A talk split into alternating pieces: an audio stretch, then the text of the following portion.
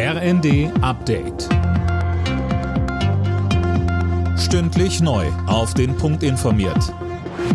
Ich bin Alena Tribold. Guten Abend.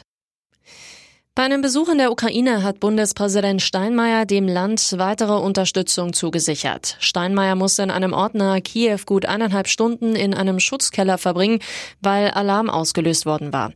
Nach einem Treffen mit dem ukrainischen Präsidenten Zelensky in Kiew sagte Steinmeier.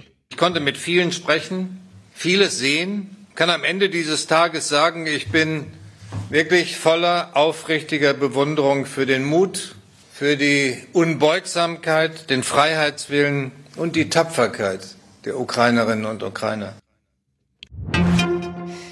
Ein Eckpunktepapier zur Freigabe von Cannabis soll offenbar morgen im Bundeskabinett behandelt werden. Das schreibt die Rheinische Post. Das Papier von Gesundheitsminister Lauterbach sieht eine straffreie Höchstmenge von Cannabis von bis zu 30 Gramm vor, heißt es in dem Bericht.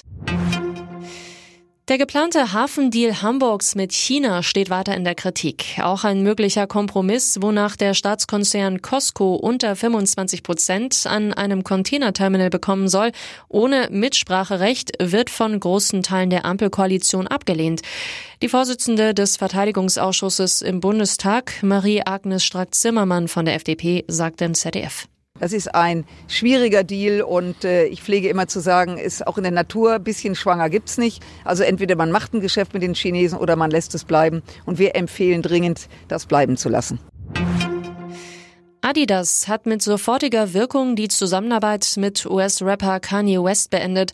Grund seien seine antisemitischen Äußerungen. Die Produktion der Marke Yeezy werde eingestellt und die Zahlungen an den Musiker gestoppt, kündigte der Konzern an. Alle Nachrichten auf rnd.de